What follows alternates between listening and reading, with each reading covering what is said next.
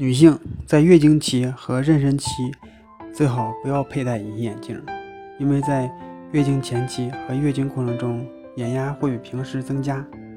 眼球周围的结膜也会充血，尤其是有痛经症的妇女，这种症状更加明显。如果这时候佩戴隐形眼镜，会对眼球产生不良的影响，而且在妊娠期，荷尔蒙的分泌水平发生了变化。从而使体内含水量也发生了变化，眼皮会发生肿胀，角膜变厚，特别是怀孕的最后三个月，因角膜水分多变厚的更加明显。在正时正常时选配的隐形眼镜，可能戴着不那么合适，感觉到眼睛的不舒服。患有妊娠水肿症的妇女，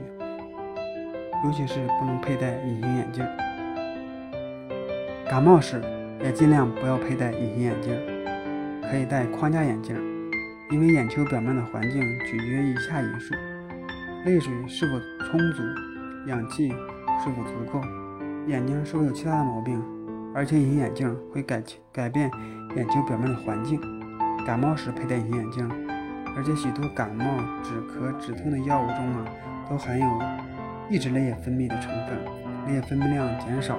会使隐形眼镜过于干燥，透明度下降，从而影响视力。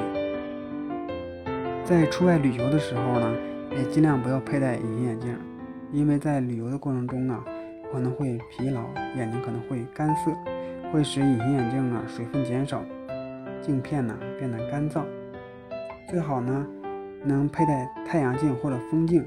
这样呢这种情况可能会减少一些。佩戴隐形眼镜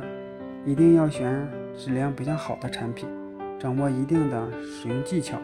养成良好的卫生习惯。同时呢，少吃辛辣刺激的食物。特别值得提醒的是，在感冒时、月经期间、怀孕期间，机体免疫力下降的时候，还是佩戴框架眼镜比较安全一些。